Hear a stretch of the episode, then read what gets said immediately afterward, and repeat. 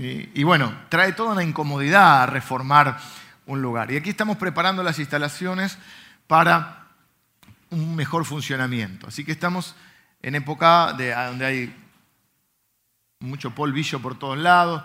Así bueno, ahora lo hemos, al domingo pasado estaba abierto, estamos eh, rompiendo. Por acá eh, pasan todos los cascotes en la semana, las aulas de los chicos están este, en plena reforma y en plena construcción. Eh, si alguno desea, después puede, pues dentro de lo que se puede ir viendo ahí entre, entre las, las ruinas y lo que ya se está construyendo, para marzo vamos a tener por lo menos algunas partes del edificio ya habilitadas. Pero va a ser un tiempito de, de ciertas incomodidades para todos y, bueno, necesarias para ampliar. nosotros no le vamos a presentar a Dios edificios, no nos eh, vanagloriamos de los edificios, simplemente los usamos para funcionar mejor. No podemos perder de vista el foco, que es nuestro Dios, y las personas, pero para atender mejor a las personas, para brindar también este, un mejor servicio a todos, necesitamos instalaciones y ampliar las instalaciones. Eh, estamos complicados del lugar. Piensen que no es solo este lugar. Piensen que a medida que cada vez que somos más aquí, son más estacionamiento, más baños, más aulas para los chicos, más maestros. Y así este, necesitamos ampliar. Así que estamos eh, para marzo quizá terminando la primera etapa del edificio de la REA y para marzo el primer piso de los tres o cuatro que vamos a estar eh, haciendo en lo que es eh, la planta educacional. Y hay una reforma pensada, después les vamos a ir mostrando cosas. Eh, vamos a, tener años de, bastante eh, trabajo, pero bueno, es necesario hacerlo, ¿no? Y le ha pasado seguramente a alguno de ustedes que quizá compraron una casa más chica y después, bueno, vienen los hijos y viene uno, viene el otro y uno va ampliando la casa y cuando termina de ampliarla se casan y se van y te queda una casa enorme. Y algunos dicen, bueno, vendela y comprá, y otro dice, no, porque van a venir los nietos. Y, ya que, y así la vida, ¿viste? Y entonces estás soltero, ¿y cuándo te vas a poner de novio? Y te pones, ¿cuándo te vas a casar? Y cuando te vas a casar, ¿cuándo vas a tener hijos? Y la gente dice, bueno, déjame, viví tu vida. y después, este, nosotros nos casamos con Lili bastante joven y por varios años decidimos no, tener eh, chicos. Y entonces la gente dice, ¿y cuándo van a tener hijos? No, por ahora no, porque estamos haciendo otras cosas, estamos estudiando en la universidad, qué sé yo, trabajando. Y dice, ay, qué egoísta. Y yo me pregunto, me acuerdo, no sé quién, pero alguien de la iglesia, una hermana. ¿Y egoísta con quién vendría a ser yo? ¿Con el niño, con el no nato? ¿Con, ¿con quién sería egoísta? ¿No? Pero es así, ¿no? Y, a veces las, hermanas, los hermanos, sobre todo se hace mucho énfasis a veces en las hermanas, vienen a un casamiento y está de novio y dice, la próxima sos vos. Y el otro dice, no.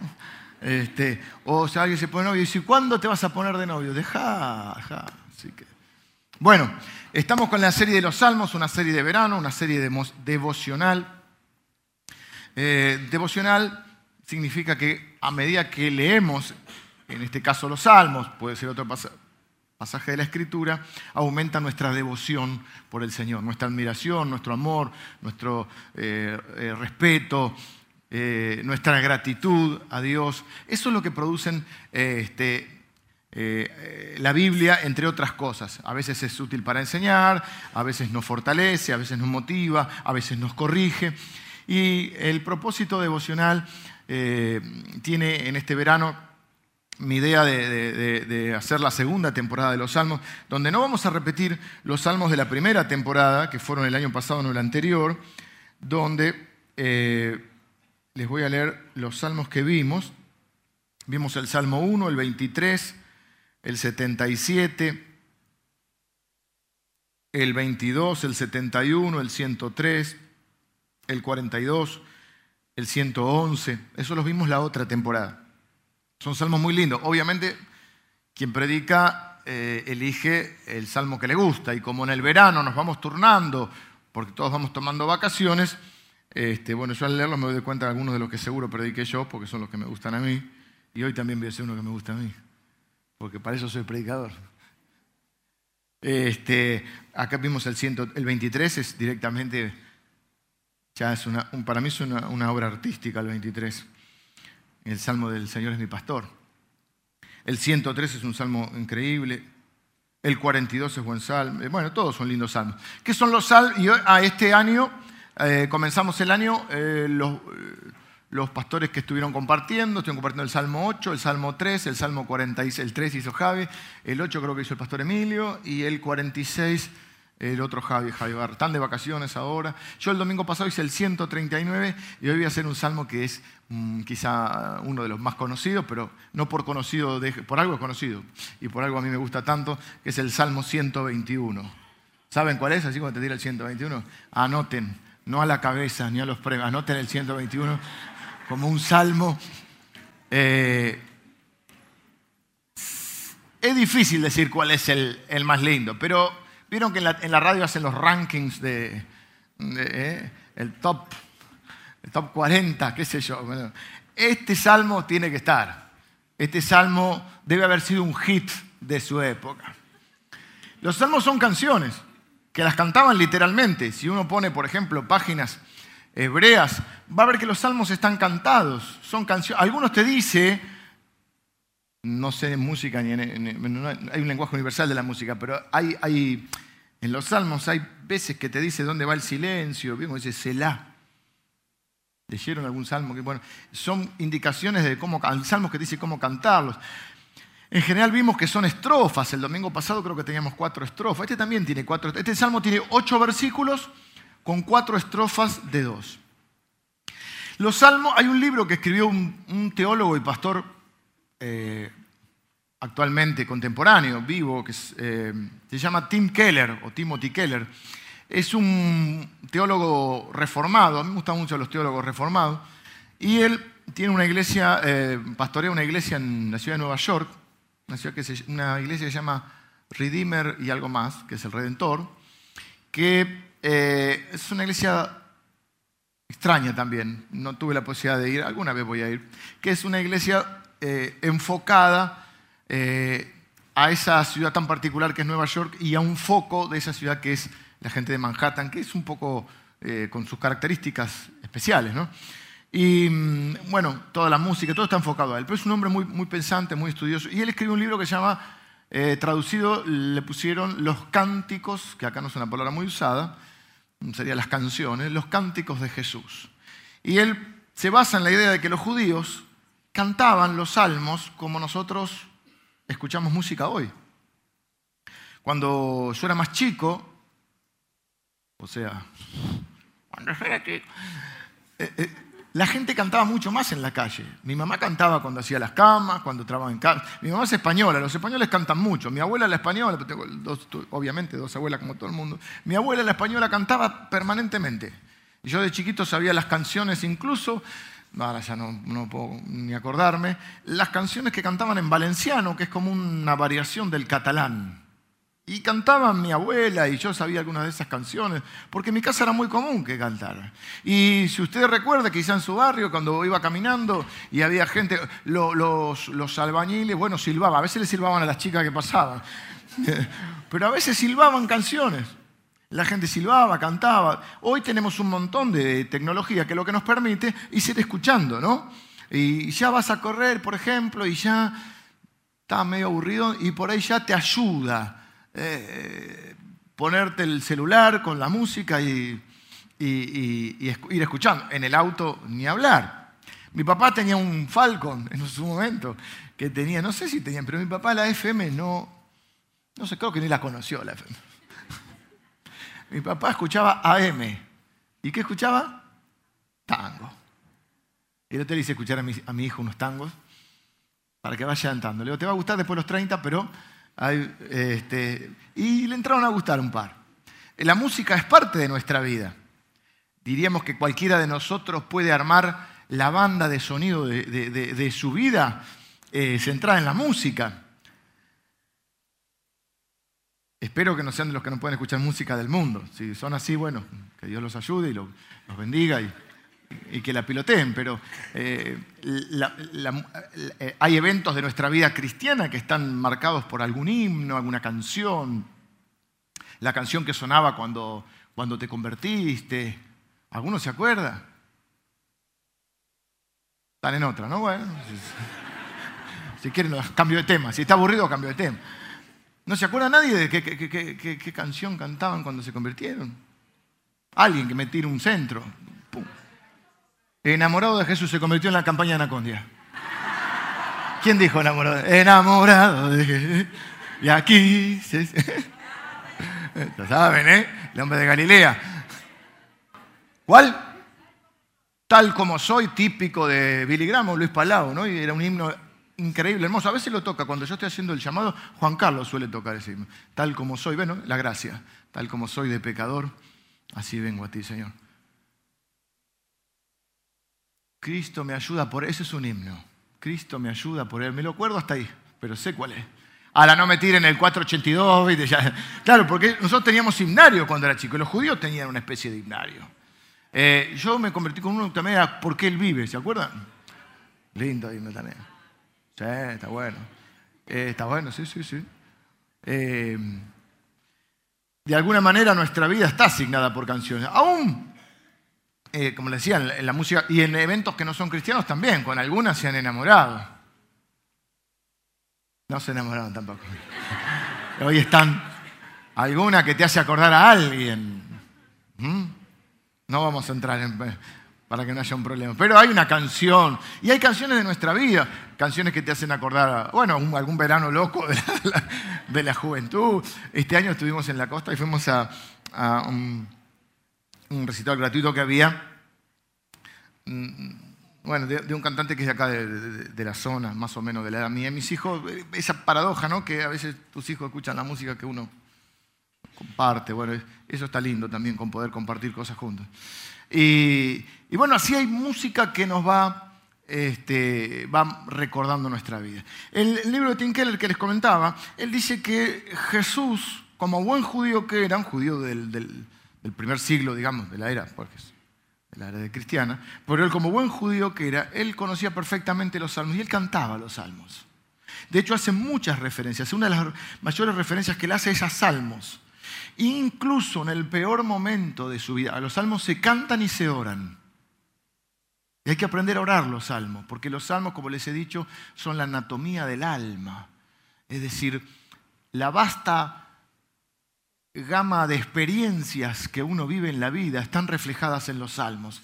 Hay salmos donde estás enojado, hay salmos donde estás cuestionando cosas a Dios por las que está sucediendo. Hay salmos donde salmos que se llaman imprecatorios, que son salmos donde vos decís, un otro, otro teólogo que se llama Eugene Peterson, un hombre ya muy anciano, él hizo una versión de la Biblia moderna, eh, moderna quiero decir, como si fuera un lenguaje actual, él hizo una versión en inglés que se llama The Message, el mensaje. Bastante paráfrasis, no es ajusto, pero es muy eh, entendible. Y, él decía que a veces los salmos son, escuche esto, son una forma de maldecir sin maldecir. Es brillante. Una forma de expresar cuando uno tiene ganas de maldecir sin maldecir. Hay un eh, encuentro que él hace con, el cantante de la banda YouTube que se llama Bono, que entre paréntesis tiene el Salmo 40 hecho. Ahí está el Salmo 40. El otro día le dije que Montaner tenía el Salmo 139. Bueno, eh, Bono tiene el Salmo 40, muy, es un salmo que dice, pacientemente experiencia en el Señor, y Él me levantó del pozo, puso mis pies sobre una roca. ¿Se acuerdan del salmo? Léanlo, si no se acuerdan, es un salmo muy... Y en una charla que hay, él dice esto, a él impactó la forma que este eh, viejito, lo fue a conocer al viejito este que, que, hizo esta traducción de la Biblia.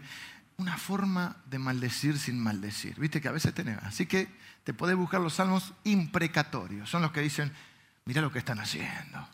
¿Mm? Todos se juntaron contra mí. Algunos se, se, juntaron contra mí diciendo, Dios lo ha desamparado. Así hay un montón de salmos. Señor, tú sabes todas las cosas. Bueno. Y hoy vamos a ver un salmo que está dentro, le dije que dentro del libro de los Salmos son 150 salmos, hay cinco sublibros. Y hay estilos literarios de los salmos. Son canciones, canciones viejas con mensajes actuales. ¿Cuál es un tema actual hoy? Así que anda en, este, todo. Bueno, ahora estamos en verano, en verano para todos, ya parece que no hay nada. Eh, no, no se habla más de nada. Pero ¿cuál es un tema candente en la Argentina? En la Argentina. No me piensen en el dólar porque el salmo no hay salmo del dólar. El dólar ya, palmó, ya bajó su intensidad. ¿Cuál es el tema que nos compete? La inseguridad, dijo Tavo. Muy bien. El salmo que vamos a ver hoy es un salmo contra la inseguridad. Porque es un salmo dentro de un grupo de salmos del 120 al 134. Son los salmos de los peregrinos. Son los salmos que se conocen como los salmos de ascensión. ¿Por qué se conocen como los salmos de ascensión? Me siguen la línea del 120 al 134. Agarramos el 121 hoy. Salmos de ascensión. Es los salmos que el pueblo judío cantaba cuando iban de camino a Jerusalén. ¿A qué iban a Jerusalén? Qué bueno que me lo preguntaste, Melody. ¿A qué iban a Jerusalén? Iban a adorar a Dios. ¿Por qué? Porque iban al menos tres veces al año. Para la Pascua, la Pascua judía, que recordaban la salida de Egipto. Para el Pentecostés, que era posterior, a 50 días posterior, etc. Y para la fiesta de los tabernáculos, donde también eh, tenía que ver con, los 40 años en el desierto. Al menos tres veces por año, un judío que se precie de tal, un verdadero judío, peregrinaba a Jerusalén. Y Jerusalén queda sobre el monte, sobre los montes. Por eso el Salmo va a empezar diciendo, alzaré mis ojos a los montes. Ahora voy a explicar por qué. Entonces, era uno de esos salmos que iban cantando, conocidos como los salmos de la ascensión. Los salmos graduales también se les llama, los salmos que vas... Y el 121 es uno de estos. También conocido o se le llama el salmo del peregrino, el salmo del viajante. Nosotros hoy, eh, bueno, la Biblia habla mucho de nosotros como extranjeros y peregrinos en una tierra. Hay una comparación muy grande, una figura que se utiliza para cada uno de nosotros que ahora formamos parte del pueblo de Dios, que ya no tiene que ver con un lugar geográfico donde hayas nacido, sino con un nuevo nacimiento. Aquellos que han nacido de nuevo y conforman el pueblo de Dios, dice la Biblia, nos describen otras cosas, entre otras maneras, como peregrinos y extranjeros.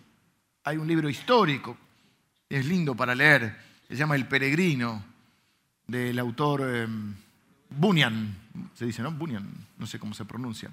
No lo escucharon nunca hablar del peregrino, es un clásico de la literatura cristiana. Somos extranjeros y peregrinos Jesús nos describe estando en este mundo, pero no perteneciendo a este mundo, perteneciendo, teniendo una ciudadanía celestial, una nueva Jerusalén, dice la Biblia, a la cual nos estamos dirigiendo. Algunos van en el jet del Evangelio, otros van en la nave evangelista. Eh, nadie entendió eso porque son tan muy. ¿Ustedes tampoco saben la nave evangelista que boga rumbo a Canaán? Ok.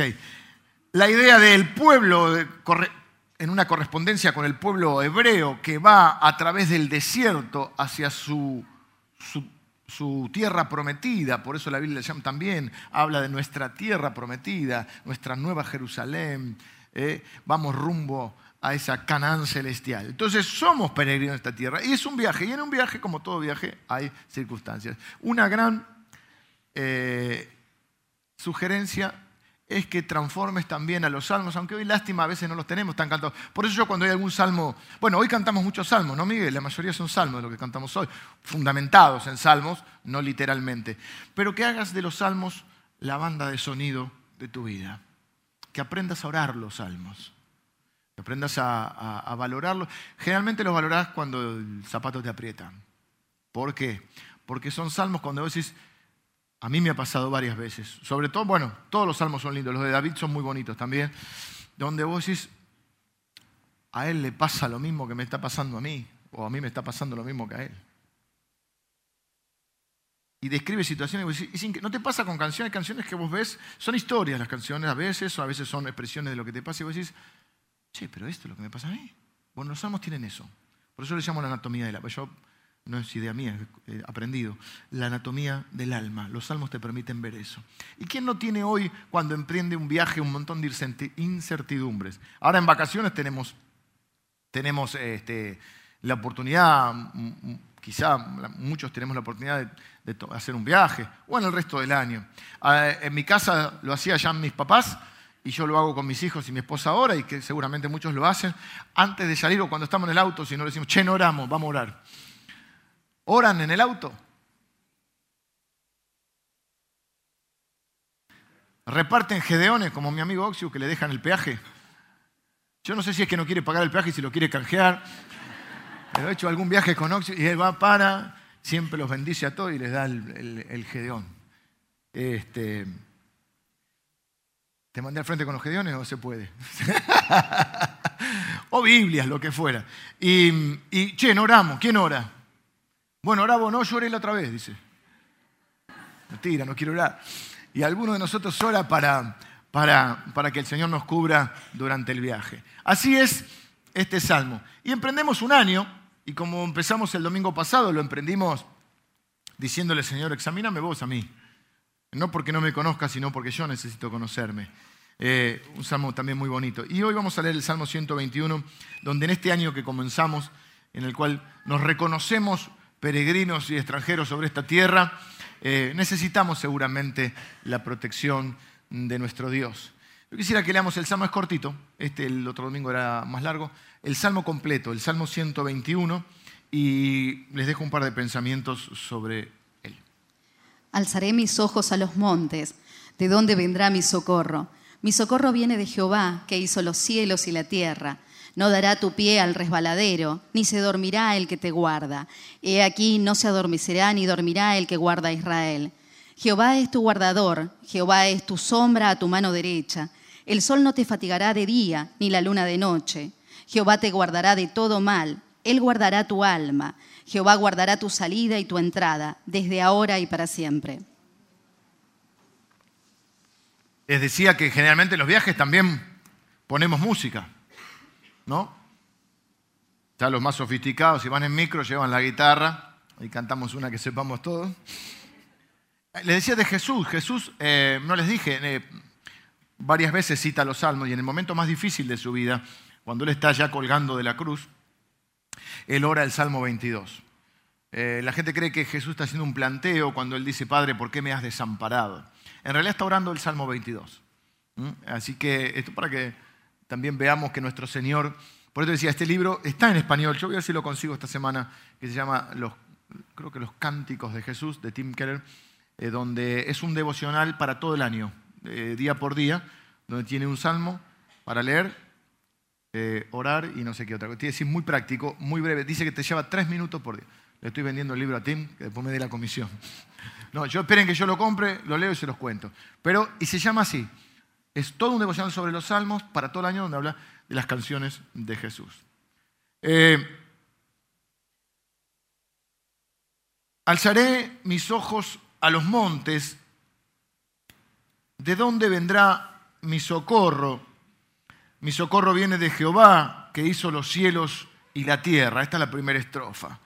Eh, primera pregunta que uno se hace. Había ahí algunas discusiones, estuve estudiándolo un poquito, el Salmo, que es conocido había una discusión sobre si es, alzaré, alzaré mis ojos a los montes. ¿De dónde vendrá mi socorro? O otros dicen, ¿de dónde vendrá mi socorro? Bueno, vieron, eh, con los signos de pregunta se cambia todo. Eh, todos concuerdan más o menos en que él dice, alzaré mis ojos, lo voy a leer con la entonación porque no sé si se dieron cuenta. No fue mi, expresión. ¿Alzaré mis ojos a los montes? No, no lo alzaré, sí, lo O alzaré mis ojos a los montes. Y después, ¿de dónde vendrá mi socorro? O ¿de dónde vendrá mi socorro? No, bueno. ¿Me están siguiendo? Bien. Se lo leo con la entonación que me parece que es la más indicada. Alzaré mis ojos a los montes como una afirmación.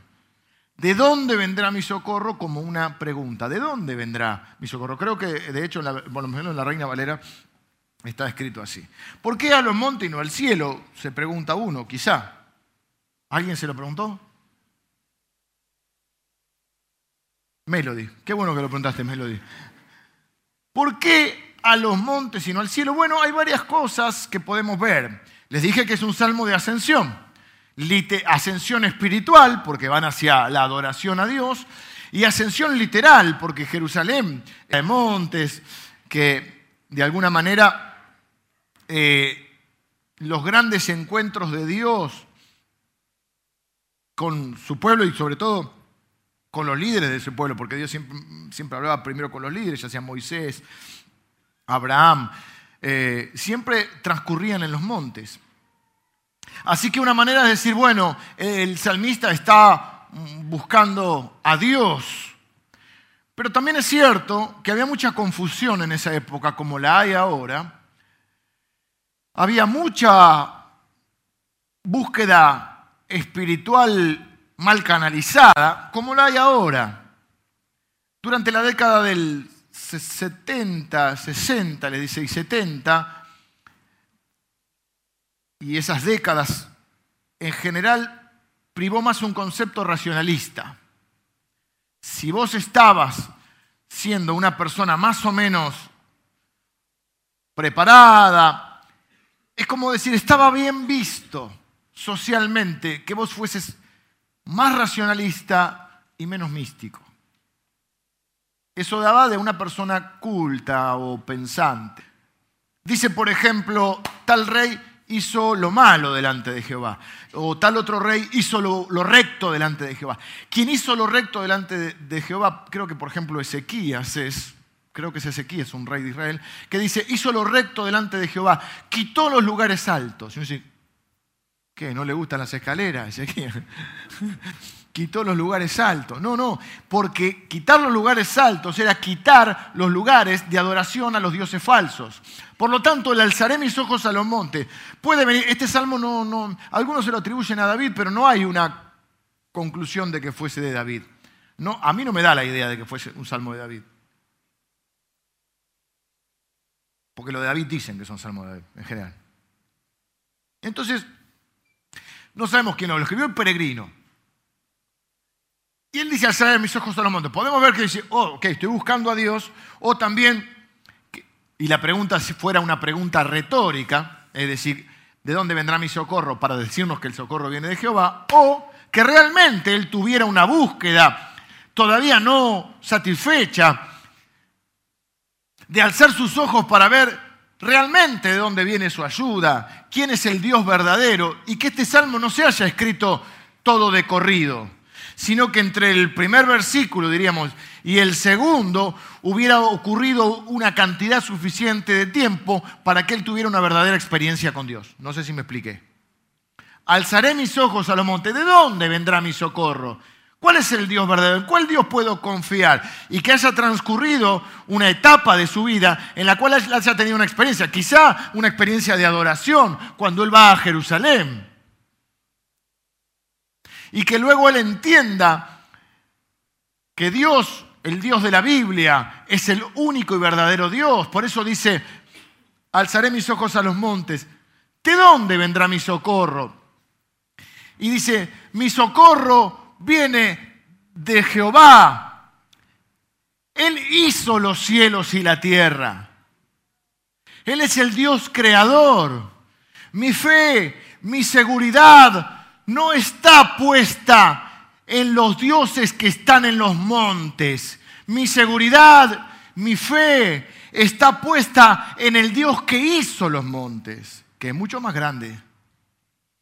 Entonces la primera cosa que yo veo, la primera gran idea, es que nuestro Dios, el Dios creador que también vimos el domingo pasado, aquel que nos creó y que nos decía eh, el salmista, mi embrión vieron tus ojos, es decir, vos Señor me entretejiste en el vientre de mi madre. Ese, ese Dios que es todopoderoso, ese Dios creador, insiste mucho, la Biblia, creo que el pastor Emilio habló acerca del, del Dios creador, es, la idea es que Dios es lo más. Dios no es que está en algún lado, Dios creó todos los lados. No es que Dios está en un monte, Dios creó los montes, creó el cielo y la tierra, fuera de él no hay nada. Y la Biblia mucho hace esas, a veces esas, es un recurso literario que lo vamos a ver cuando dice, Él me cuida de día y de noche.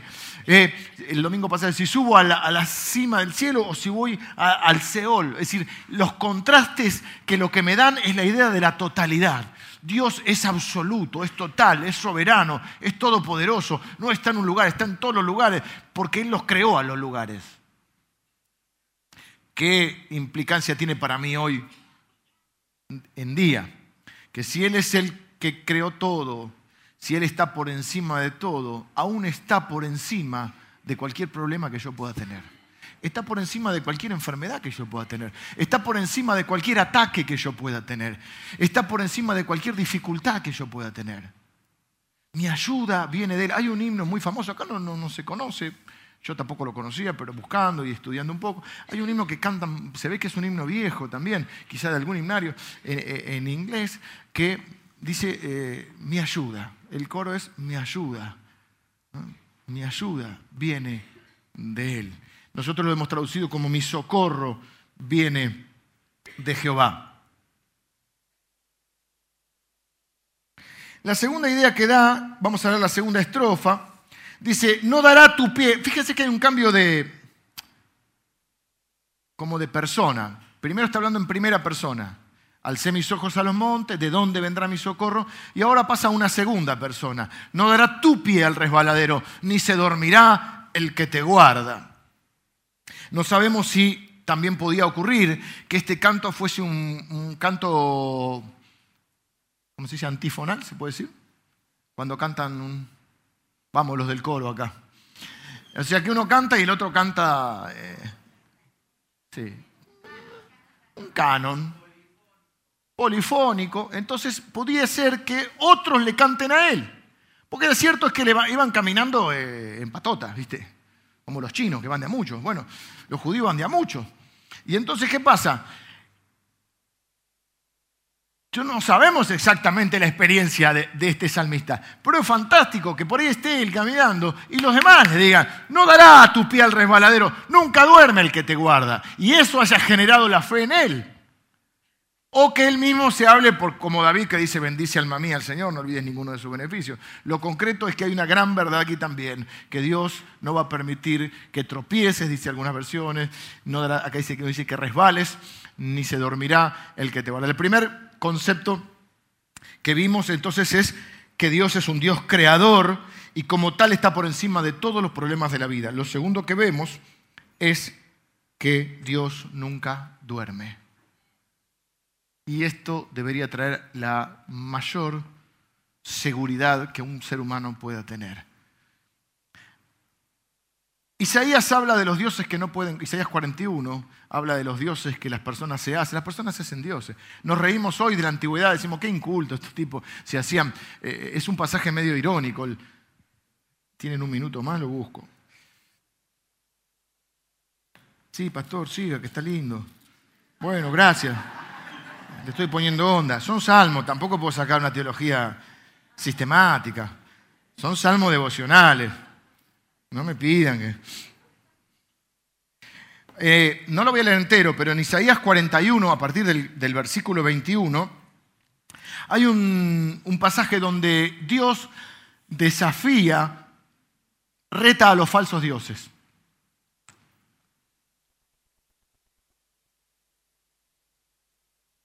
Y de alguna manera el pueblo de Israel varias veces diríamos que casi durante todo, si bien es un, pueblo monoteísta, donde su Dios es eh, Jehová, varias veces ha lidiado con el problema del politeísmo, de los dioses de los pueblos. Se le pegaban los dioses de los otros pueblos, ¿viste? Y varias veces Dios tenía que confrontar con eso. Pero acá dice, nunca duerme el que te guarda. Y también me hace acordar la historia de Elías. Elías fue un profeta del Antiguo Testamento que se enfrenta a eh, creo que eran 40 los profetas de Baal. 400, le re por un cero, 400. Eh, y claro, estabas ahí, no, no, estabas dormido. ¿eh? Nunca duerme el que me ayuda, dice. 400 profetas de Baal y donde después, bueno, los termina en una confrontación ya cuchillo a cuchillo, pero más allá de eso, la idea es que no, hay, una confrontación donde con el fuego y el agua, donde a ver quién hacía llover, quién hacía prender fuego de un altar. Entonces hacen un altar cada uno y dice a ver quién trae fuego. Y todos estos 400 claman a sus dioses, se cortan con cuchillos, hacen de todo y no, ni una chispa, che, nada, ni un magic click, nada de paca. Y mientras sucede eso, Elías, que es bravo, Elías, Elías es bravo, ¿no? Elías dice, che, fíjense, griten más fuerte, capaz que sus dioses están durmiendo. Y en un alarde, ya diría, podríamos decir un alarde de fe. Hoy quizá alguno algún hermanito lo hubiera criticado, qué agrandado, Elías. ¿Saben qué hizo? A su altar le echó agua. Como para viste, más, más reventado, viste. Lo llenó de agua, lo inundó de agua. Y cuanto oro se prendió un fuego impresionante, ¿no? Bueno, para mostrarle esa confrontación era para mostrar al pueblo de Israel cuál era el verdadero Dios, porque ese pueblo siempre tuvo que lidiar con esta dificultad. Así que cuando dice nunca duerme el que te guarda, a mí me hace acordar eso, pero es la idea de que tenemos un Dios 24 por 7 por 365. ¿Eh? Que Dios está disponible en todo tiempo.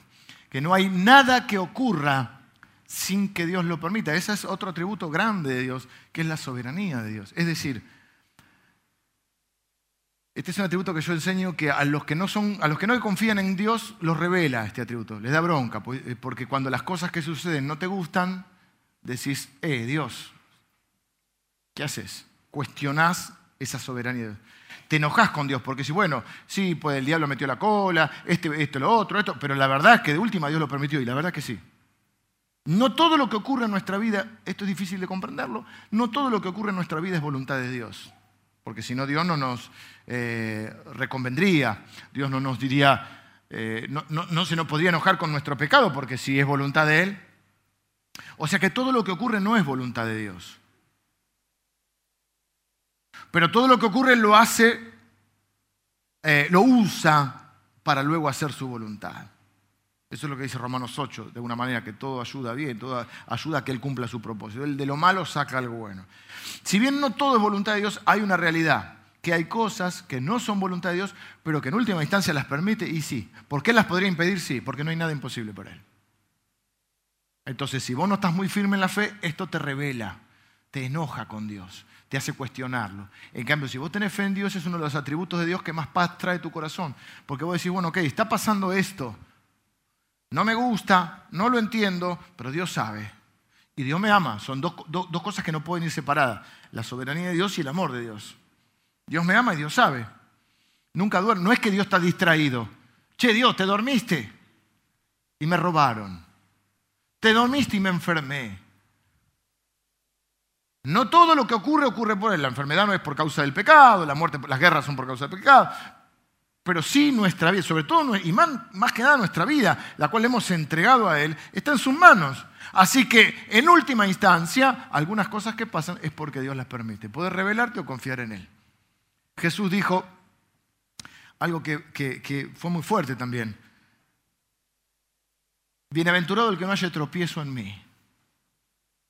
Y se lo dice a los discípulos de Juan cuando Juan le manda, Juan está preso le están por cortar la cabeza y por, no, por, no está preso porque se robó algo, está preso por predicar el Evangelio, por denunciar eh, las barrabasadas que hacían las autoridades de esa época, que lo meten preso, y entonces le manda a decir, Juan el Bautista, o sea, el, profeta que está anunciando su camino, ¿sos vos o esperamos otro? No sabemos si, por qué dice eso. No sabemos si está enojado, si tiene una crisis de fe o si simplemente lo hace para que sus discípulos se transformen en discípulos de Jesús. Lo concreto que Jesús le, contesta y en un le dice que sí, que sí, y en un momento le dice, bienaventurado el que no haya tropiezo en mí. Ojo que no te hagan tropezar las dificultades. Vos tenés dos opciones, o te revelás o confías. Pero ahí también se va a demostrar si es tu verdadero Dios o no, si tu socorro lo esperas de Él. Todos necesitamos ayuda en algún momento. Los Beatles cantaban, I need somebody help. Necesito a alguien. Pero no cualquiera, dice la canción. No anybody, somebody. ¿Eh? Y el Chapulín Colorado decía, oh, ¿y ahora quién puede ayudarme? la pregunta es, ¿qué vas a decir vos? ¿Y dónde está puesta tu fe? Y nuestra fe está puesta en un Dios que es creador, que es todopoderoso, y en un Dios que nunca duerme. Si vos no te acordás mucho de hoy, de todo lo que hablamos, mi deseo, mi oración y mi pedido es que te acuerdes de, te vayas de este lugar diciendo, porque por ahí lo vas a necesitar hoy, por ahí lo vas a necesitar en algún momento de tu vida, pero en algún momento vas a necesitar afirmar tu corazón en el amor de Dios y decir, nunca duerme el que me guarda. Estoy, embromado, pero nunca duerme el que me guarda. Estoy enfermo, pero nunca duerme el que me guarda. Que vos te vayas de, de este lugar sabiendo esta verdad central para tu vida, porque en esta vida donde ponemos alarmas, donde tratamos de contratamos seguros, donde tratamos de poner rejas, donde tratamos de, tener todas las medidas posibles de la seguridad física, que en este caso porque era un viaje, pero también otras seguridades. Tratamos de poder tener, eh, y no está mal, ciertos ahorros para cuando vengan tiempos más difíciles. Tratamos de prevenir todas las situaciones, pero lamentablemente, o no sé, o es la vida, hay situaciones que no podemos prever. Y cuando la cosa se descoloca, que vos te vayas pensando, nunca duerme el que me guarda. Traducido es, Dios controla mi vida, no está distraído, no está sordo, no es un Dios sordo que te tengo que gritar. Veo que algunos cuando oran le gritan a Dios. Dice, ahora, ahora. Y dice, pará. Eh". Los, demonios por ahí sí son sordos, hay que pegarle unos gritos, pero, pero Dios no. Y la tercera cosa que dice, no solo que nunca duerme Dios, sino por eso yo me anticipé con esta frase, nunca duerme el que te guarda, porque la tercera cosa que dice este salmo es que Jehová es tu guardador. Alcé mis ojos a los montes, ¿de dónde vendrá mi socorro? Estrofa número uno. Estrofa número dos es, mi socorro viene de Jehová que hizo los cielos y la tierra. Perdón, eso todavía es la uno. Son los dos primeros versículos. Alzaré mis ojos a los montes, ¿de dónde vendrá mi socorro? Buscamos a alguien más alto, más poderoso, por eso miramos para arriba. Eh, mi socorro viene de Jehová que hizo los cielos y tierra. Segunda estrofa, no dará tu pie al resbaladero, ni se dormirá el que te guarda. He aquí no se adormecerá. Algunos de ustedes a veces se adormecen cuando yo predico. No es que están... Ah, algunos se hacen...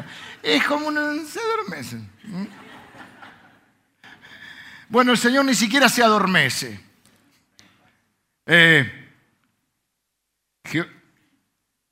He aquí no se duerme el que guarda a Israel. Él se declara el Dios de Israel. Y lo tercero que dice, versículo 5, ahí está la tercera estrofa. Jehová es tu guardador. Jehová es tu sombra a tu mano derecha. El sol no te fatigará de día, ni la luna de noche. ¿Se acuerdan? Algunos hace muchos años, otros están más recientes o están estudiando. ¿Se acuerdan de una materia que llamaba lógica en la secundaria o en la universidad? ¿Te acuerdas, Melody, no? Sí. Hay una cosa que se llama silogismo. Lo que hace muchos 40 años atrás no nos acordamos nada. Pero voy a explicar muy fácil. Un silogismo son tres premisas, tres, tres podríamos decir tres, tres proposiciones, tres frases. De las dos primeras deducimos la tercera. Por ejemplo, vamos a poner un ejemplo. Vamos a dejar descansar a Melody, pobre. Ya Vamos a agarrar a, algún otro amigo. No está Marcelo Luna, se fue de vacaciones. Bueno, vamos a agarrar a Marcos y a Tavo. A ver, párate, Tavo, un segundo, por favor. Me vine justo, venite. Marcos, a ver, quiero hacer una medida primero. No, necesito uno más petizo. Por la duda, para no quedar mal. Nadie se sienta mal. ¿Algún petizo que se ofrezca? ¿Algún, petizo voluntario? Eh, nos falta el famoso que siempre usamos, pobre Ibarra, pero no está.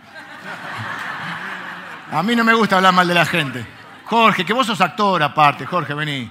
Me tengo que asegurar que sea más petizo que yo, porque si no. Sí, qué grande, ¿eh? Él se pone, el amor lo pone por sus hermanos, ¿eh? Perfecto. La primera preposición es. Le. Pará. No tengo que pensar.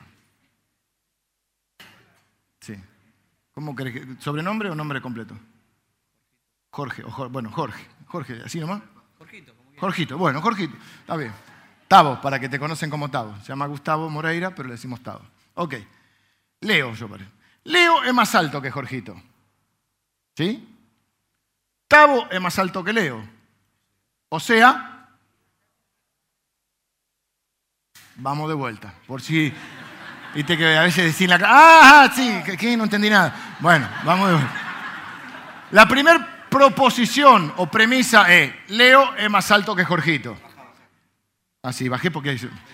Eh, estoy tratando de armar el ejemplo que se me acaba de ocurrir. Leo es más alto que... Esa La segunda es, Tavo es más alto que Leo. ¿Cuál es la conclusión? De las dos primeras premisas sale la tercera premisa. Tavo son unos genios. Aprobados en lógica. Gracias, Jorgito.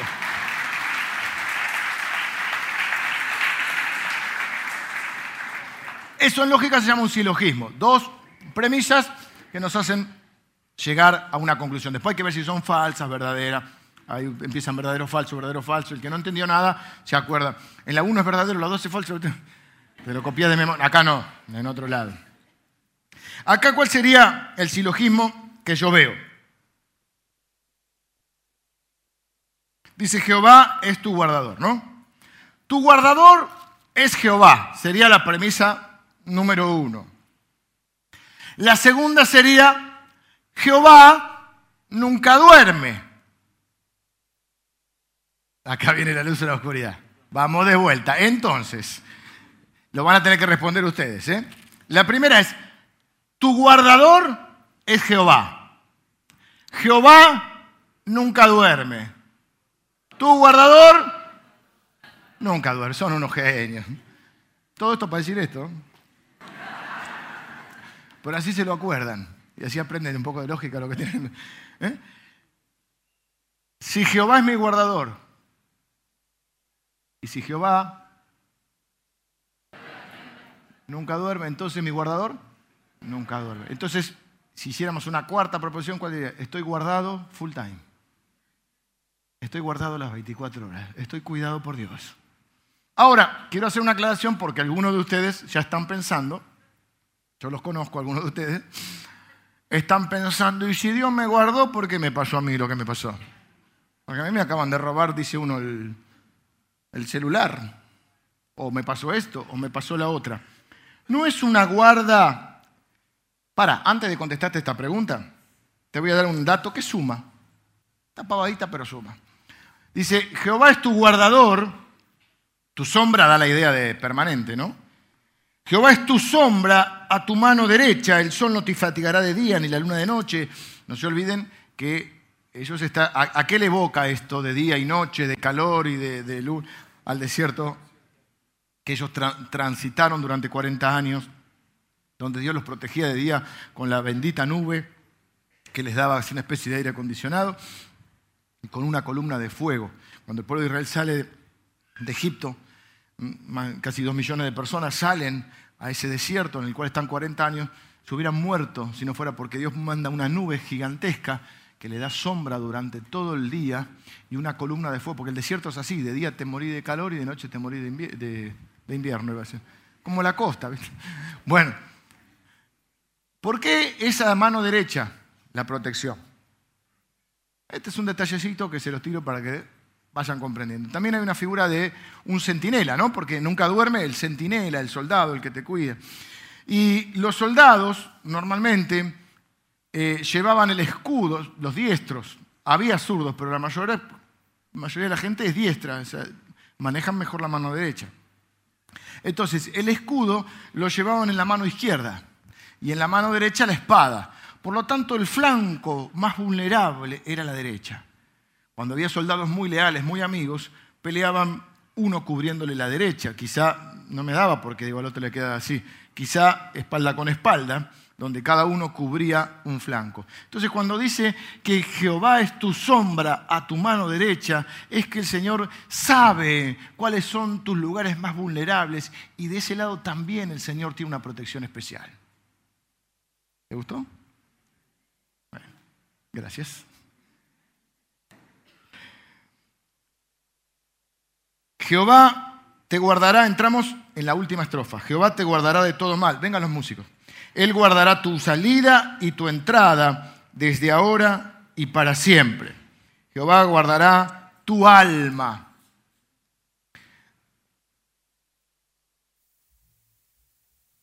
Son como seis o siete veces que se usa la palabra guardar. Eh, es la idea central de un Dios guardián, por eso creo que la idea central es la inseguridad, porque emprendían un camino donde, bueno, Jesús contó una historia, la del buen samaritano, una de las historias más conocidas de la Biblia. Habla de un hombre que lo roban por el camino. Era muy común que sucediera eso. Entonces, cuando uno empezaba un viaje, estaba lleno de incertidumbre. Como uno empieza un viaje también, aún un viaje eh, lindo de, placer, de, conocer, uno tiene incertidumbres. Quizá está más acostumbrado, menos acostumbrado. Los primeros viajes son eh, más, eh, más difíciles. El día viernes, mi, hijo, mi, hermano está en la costa y, mi hijo el viernes se iba porque había un recital que quería ir. Y entonces la única manera que fuera en micro. Era 15 años, nosotros a esa edad andábamos ya sin celular, sin nada. Pero le di una cantidad de recomendaciones. No pierdas el celular. Si bajás en el Minotauro o en, el otro, ¿cómo es? En la Atalaya, no vas a dejar la mochila, porque este como yo deja todo. No pierdas el papel que te van a dar el bolso, pero sobre todo el celular. El celular, porque vos tenés que llegar y llamar a, que llamar a, mi hermano, que lo voy a buscar a terminar. Una serie de incertidumbres que yo tenía más que él porque iba a emprender un viaje eh, en micro. Y cuando emprendemos un viaje nos da cosas. Y cuando emprendemos algo nuevo también. Cuando miramos un año que empieza también. Y cuando miramos el futuro también. La causa mayor que produce, una de las causas, pero una de las razones por las cuales tenemos eh, estrés, o ahora está, eh, está puesto en palabras, creo que habrá existido siempre, el tema de los ataques de pánico, de la gente que está lidiando con, con la falta de, la posibilidad de, conciliar bien el sueño, del insomnio. Está muy relacionado, íntimamente relacionado con el estilo de vida que se lleva hoy, pero también con un montón de incertidumbres con respecto al futuro. ¿Qué va a ser de mi vida? ¿Lograré los sueños que tengo? ¿Podré resolver estos problemas? ¿Qué, problemas me enfrentan? A medida que cambia tu, tu, edad y tu circunstancia de vida, te preocupa. Hay a mí cosas que ahora no me preocupan, que antes me preocupaban, pero surgieron otras preocupaciones. Porque cuando uno es joven cree que, bueno, cuando resuelva dos o tres temas, ya después la vida va y después aparecen otros temas y otros miedos y otros temores. Siempre. Quizá el miedo de joven es eso, al no poder tener la vida que uno espera. ¿A quién te encontraste? ¿A quién te encontraste? ¿Allá está? ¿A quién te encontraste que estás saludando? Te veo saludando. ¿A tu hija dónde está? Saludala. Mamá, no me hagas esto se encuentran acá, ¿viste? La, Biblia, la iglesia tiene eso. Es una gran familia, ¿viste? Se encuentran los... Vayan a comer, invítala a comer unos fideos. Ah, va a comer después. No la veo, pero la hija está escondida así. Ahí está. Decirle que te invite a comer, ¿viste? o invítala a vos, a la mamá. Los miedos cambian. Cuando vos decís, uy, soy joven y qué sé yo. Y bueno, podré terminar la carrera o podré tener un buen trabajo. Y bueno, algunos dicen, me casaré, no me casaré. No sé qué les asusta, si casarse o no. Me irá bien. Y después pasan la vida y dicen, podré. Los miedos clásicos. Y después la mujer casada, joven, dice, ¿podré tener hijos o no? ¿Y para cuándo? Y ya te empiezan a meter eso. Y después cuando está embarazada, ¿y será sanito? Y cuando tenés los hijos, dice, ya éramos felices antes. Y, empieza a enfermarse, se enferma una primer fiebre, el primero, viste, toda la familia está, tiene fiebre, ya el cuarto que tiene fiebre le encajase el ibupirá y se va. ¿No? El primero dicen que es de porcelana, el segundo de, plástico, el tercero de goma, ¿no? Y después los miedos, cuando nuestros hijos empiezan a crecer y entran en una edad más complicada, y viene uno y te dice, ah, hijo chico, problema chico, hijo grande, problema grande. Uh. ¿Cómo les irá? Y, a su vez te empiezan a pasar otras cosas a vos. Y tus viejos se ponen grandes y vos decís, uy, ¿qué etapa voy a tener que afrontar con ellos?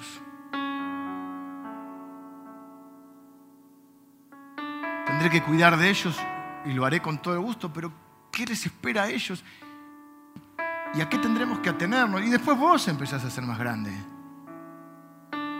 Y cosas que antes ni te, te pasaban por la mente, decís ahora, y ronda la muerte por ahí. Y vos decís, pará que tengo hijos que criar. Y,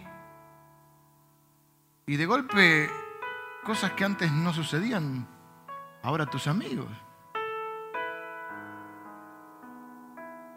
Y de golpe, che, se está muriendo mucha gente.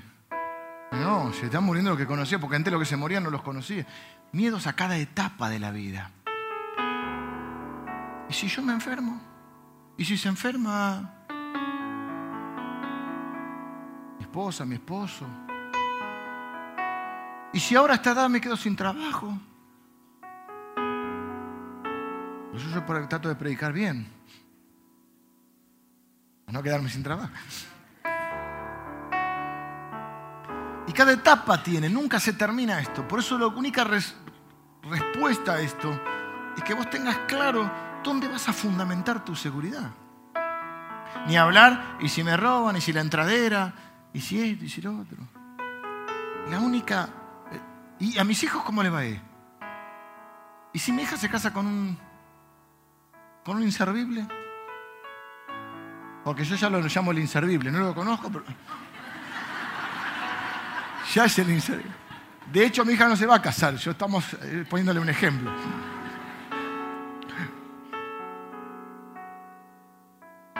Si esto, y si lo otro, y uno empieza. Cada etapa vas a enfrentar miedos, inseguridades. Cada etapa enfrentarás nuevos tramos de un viaje. ¿Y dónde vas a fundamentar? ¿En que sos joven? Te digo que la, la juventud es una, enfermedad que se cura con el tiempo. En tu salud de hoy estamos, en tu dinero. Hay cosas que el dinero no puede comprar. Entonces acá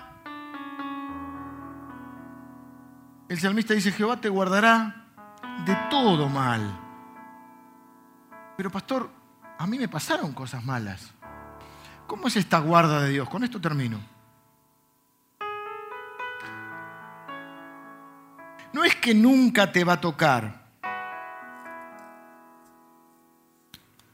que nunca te va a tocar. Si no, este salmo se hace irreal. Lo declarás y no te pasa. No, no, no. No es que nunca te va a tocar, sino que cuando te toque lo que te toque, te va a tocar dentro del marco de su protección. ¿Me seguís? Hagamos un evangelio real. No es que nunca te va a tocar. Claro, todos queremos vivir sanos, jóvenes, lindos, fuertes. Ya nos vamos dando cuenta que no, pero supongamos. Y un día te vas a dormir y te levantás y estás en el cielo. Así me dijo otro día alguien que conozco. Yo decreté que me iba a morir durmiendo. Bueno, Por ahí mejor decretar cómo vas a vivir, digo. Bueno, nadie sabe ni el día, ni la hora. Ni entonces la vida nos presenta un montón de miedos. Y la fe no es magia. La fe es una convicción. Y la convicción es que lo que me toque va a ser dentro del marco de su protección. Que Él va a ser mi sombra a mi mano derecha. Que mi ayuda viene de Él. Que Él no está dormido. Y aún ni la muerte va a poder cortar ese lazo. Por eso les dije que Jesús dijo, el que está en mi mano, a mí no me lo arrebata nadie. No me lo arrebata una enfermedad, no me lo arrebata un pecado, no me lo arrebata eh, un hecho desafortunado, no me lo arrebata el diablo. No me lo arrebata nadie porque está en mi mano. Por eso, hace unos días puse en el Twitter una frase que dice, esperar en Dios no es lo más fácil pero es lo más seguro. Es lo más seguro. Cuesta esperar. Hay un salmo que dice esperar y conocer que yo soy Dios. Cuesta esperar. Pero nuestra esperanza está ahí. Y la Biblia dice que nuestra esperanza es el ancla del alma. Porque cuando surgen los temores, las preocupaciones, el alma es donde están las emociones, el, el alma naufraga. Cuando las por poner una frase, las tormentas de la vida vienen a nuestra vida, el alma, las emociones se conmueven. Y está bien, no somos robots, somos personas. No es que la fe va a evitar eso, hay gente que niega eso. Eh, no, no, la Biblia dice, tenemos este tesoro en vasos de barro. El vaso sigue siendo de barro, el vaso sigue siendo imperfecto, para que la gloria no sea del vaso, sino de lo que está dentro del vaso. No es para que digan, mirá qué fuerte que es el tipo, mirá qué, qué fe que tiene, no. Está asustado, está ahí, pero tiene el tesoro dentro. El vaso es un vaso común y corriente. Lo que lo hace diferente es el contenido. Entonces, cuando nuestra alma a veces galopa y a veces naufraga, necesita tirar el ancla. Necesita estar afirmado. Dice que esa ancla va al trono de Dios, pero es nuestra esperanza. Es lo que esperamos de Dios, siempre esperamos. ¿Y qué es sobre todas las cosas lo que podemos esperar? Que incondicionalmente, inevitablemente, absolutamente, Él va a estar con nosotros todos los días hasta el fin del mundo. Y la Biblia dice, ¿y si Dios es por nosotros?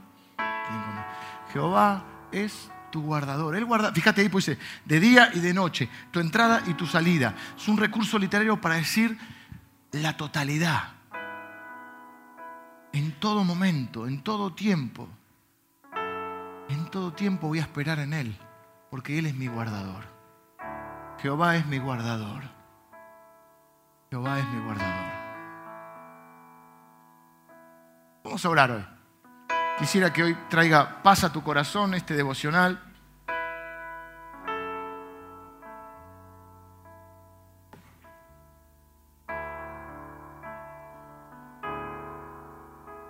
Que vos también hoy en tu oración, quizá alguno de los que está acá hoy se identifique con alguna parte, de, con alguna estrofa de este salmo. Quizá, por ejemplo, con la estrofa que dice, alzaré mis ojos a los montes, y se pregunta, ¿de dónde vendrá mi socorro? ¿Quién me va a ayudar a mí? Y si le digo a, ay, yo, pero yo conozco a alguien que me puede ayudar, y bueno, hay personas que te pueden ayudar en algunas cosas, pero a lo largo de tu vida, el que puedes estar seguro que no va a fallar, que no se va a dormir, que no se va a distraer, que tiene el poder suficiente para ayudarte, porque hay gente que te quiere ayudar pero no puede. Porque solo Él es el Todopoderoso, solo Él es el Creador. Para que en el viaje de tu vida independientemente de la estación en la cual te encuentres, vos puedas decir hoy, Jehová es mi guardador y nunca duerme el que me guarda. Quizá para lo único, más allá de todo lo que hablamos hoy, o para lo principal que yo haya venido en esta mañana, quizá ni me conozcas ni yo te conozca, pero vine para decirte, Jehová es tu guardador. Jehová es tu guardador. Él va a guardar tu entrada y tu salida. Él te va a guardar de día y de noche. Él te va a guardar cuando estés bien y cuando estés mal. Desde ahora y para siempre. Él va a guardar tu alma.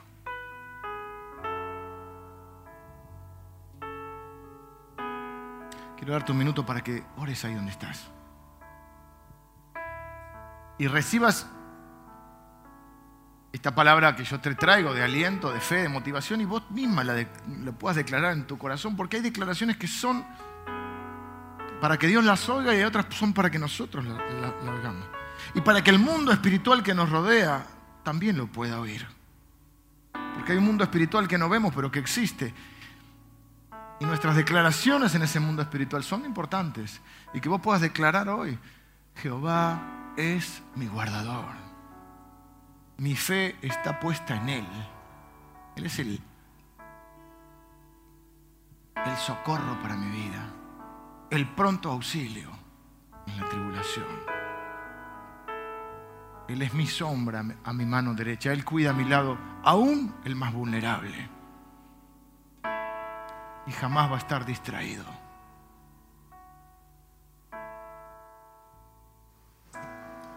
alzo mis ojos, ¿de dónde vendrá mi socorro?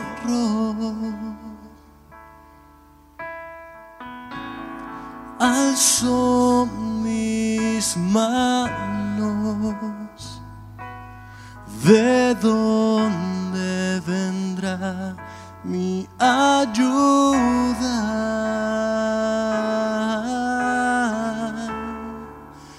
Mi socorro viene de ti, mi ayuda viene Solo de ti mi socorro viene. De ti esperanza está puesta. Solo en ti, Jesús.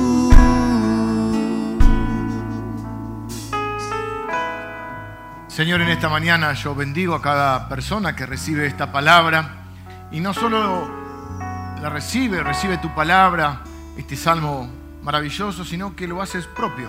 Lo ora hoy con, con, con cada uno de nosotros, lo oramos juntos y lo declaramos como una verdad en nuestra vida, una verdad inconmovible, una verdad indiscutible e irreversible. Tú eres nuestro guardador, Señor. Mi socorro viene de ti, Señor. Mi ayuda viene de ti. Mi esperanza está puesta en ti. Tú eres el creador soberano.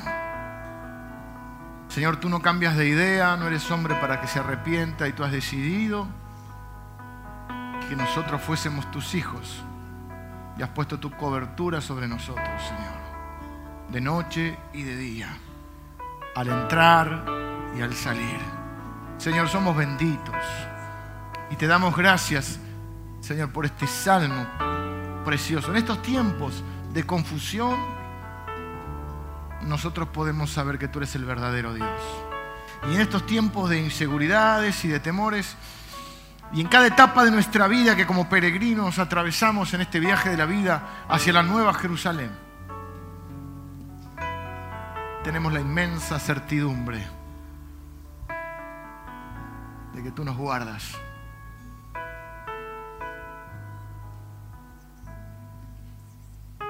Hasta el día en que nos encontremos cara a cara, Señor. Así que yo hoy declaro, Señor, que tú eres nuestro guardador. Que tú eres nuestro guardador, Señor. Te bendecimos en el nombre de Jesús. Amén.